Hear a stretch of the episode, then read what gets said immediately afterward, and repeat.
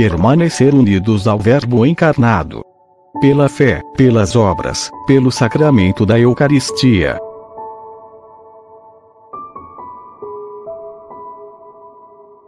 Por Dom Columba Marmion.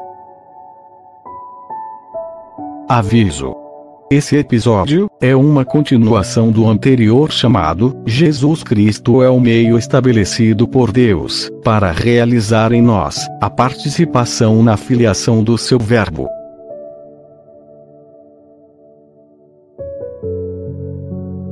E quais são, para nós, as consequências práticas desta doutrina? Se o Pai Eterno decretou que seríamos seus filhos, mas que o seríamos só, em seu Filho único, se decidiu que não participaríamos da herança da sua beatitude, senão pelo Filho, não podemos realizar a vontade de Deus a nosso respeito, e por conseguinte, assegurar a nossa salvação, senão permanecendo unidos ao Filho, ao Verbo. Nunca o esqueçamos. Não há para nós outro caminho para ir ao Pai. Ninguém conseguirá chegar ao Pai senão pelo Filho. Ir ao Pai, chegar até Ele, é isto toda a salvação, toda a santidade. Ora, como permaneceremos nós unidos ao Verbo, ao Filho? Primeiramente pela fé. Diz São João: No princípio, era o Verbo, e o Verbo era Deus. Todas as coisas foram feitas por ele. Veio ao mundo, que foi feito por ele, e os seus não o receberam. Mas aos que o receberam, deu-lhes o poder de se tornarem filhos de Deus, aqueles que creem no seu nome, e assim nasceram de Deus. O Pai Eterno apresenta o seu Verbo ao mundo. Eis aqui o meu filho. Ouçam a sua voz. Se o recebermos pela fé, quer dizer, se crermos que ele é o Filho de Deus, o Verbo nos faz participar do que ele tem de melhor a filiação divina. Partilha conosco a sua qualidade de filho, nos dá a graça da adoção, nos dá o direito de chamarmos Deus de Pai. Toda a nossa perfeição consiste em imitar fielmente o Filho de Deus. Ora, São Paulo nos diz que toda a paternidade deriva do Pai. Pode-se também dizer do Filho. Só o Filho, pelo seu Espírito, nos ensina como devemos ser filhos. Devemos, pois, receber o Filho tal como ele é, ver nele, sempre, seja qual for o estado em que o contemplarmos, o Verbo coeterno do Pai. Depois, devemos receber os seus ensinamentos e a sua doutrina.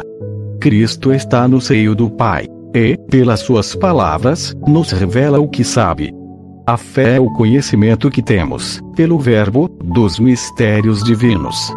Seja, pois, qual for a página do Evangelho que lermos, ou a Igreja nos apresentar na celebração dos mistérios do seu esposo, digamos a nós mesmos que essas palavras são do Verbo, daquele que exprime os pensamentos, os desejos, a vontade do nosso Pai dos céus. Cantemos Amém a tudo quanto o Verbo nos disser, em cada página que a Igreja, na sua liturgia, destaca do Evangelho, para apresentar a nossa fé. Digamos a Deus: Pai, eu não vos conheço, pois nunca vos vi. Mas aceito tudo que o vosso Divino Filho, o vosso Verbo, de vós me revelou. Esta oração é excelente, e muitas vezes, quando feita com fé e humildade, desce do alto um raio de luz, que esclarece os textos que lemos, e nos faz penetrar a sua profundeza, para neles encontrarmos princípios de vida. Porque o Verbo não é só a expressão das perfeições do Pai, mas também de todas as suas vontades. Tudo que o Verbo nos ordena e prescreve, no Evangelho ou pela voz da Igreja, é a expressão da adorável vontade do nosso Pai Celeste. E se cumprirmos, sobretudo por amor, os preceitos que Jesus nos dá, permaneceremos unidos a Ele, e por Ele ao Pai.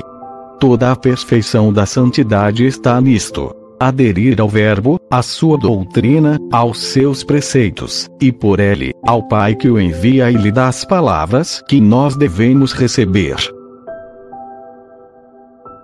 Finalmente, permaneçamos unidos ao Verbo principalmente pelo sacramento da união, a Eucaristia. É o pão da vida, o pão dos filhos. Sob as espécies eucarísticas, está realmente oculto o Verbo. Aquele que nasce eternamente no seio da divindade. Que mistério este!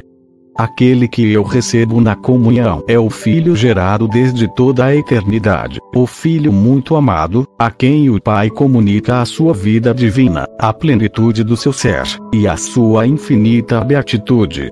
Com quanta razão não pode nosso Senhor dizer: O Pai me deu a vida. Como eu vivo pelo Pai, assim aquele que de mim se alimenta viverá por mim. Ele permanece em mim, e eu nele. Se perguntarmos a Nosso Senhor, o que podemos fazer de mais agradável ao seu sagrado coração, nos dirá certamente, que antes de tudo, devemos, como Ele, ser filhos de Deus. Se quisermos, portanto, ser-lhe agradáveis, recebamo-lo todos os dias na comunhão eucarística, e digamos a Ele: Ó oh, Jesus, vós sois o Filho de Deus, imagem perfeita do Pai. Vós conheceis o Pai, pertenceis inteiramente a Ele, vedes a sua face. Aumentai em mim a graça de adoção, que me torna filho de Deus. Ensinai-me a ser, pela vossa graça e pelas minhas virtudes, como vós, e em vós, digno filho do Pai Celeste. Podemos ter a certeza que, se solicitarmos esta graça com fé, o Verbo nos concederá. Foi ele mesmo quem nos disse: O filho não quer outra coisa, senão o que quer o pai. Por conseguinte, o filho entra plenamente nos desígnios do pai. E quando se dá, é para estabelecer, conservar e aumentar em nós a graça da adoção. Toda a sua vida divina pessoal é ser para o Pai, dando-se a nós, dá-se tal qual é, todo orientado para o Pai e para sua glória. Por isso, quando o recebemos com fé, confiança e amor, realiza em nós a nossa orientação para o Pai. É isto que nós devemos pedir e procurar incessantemente.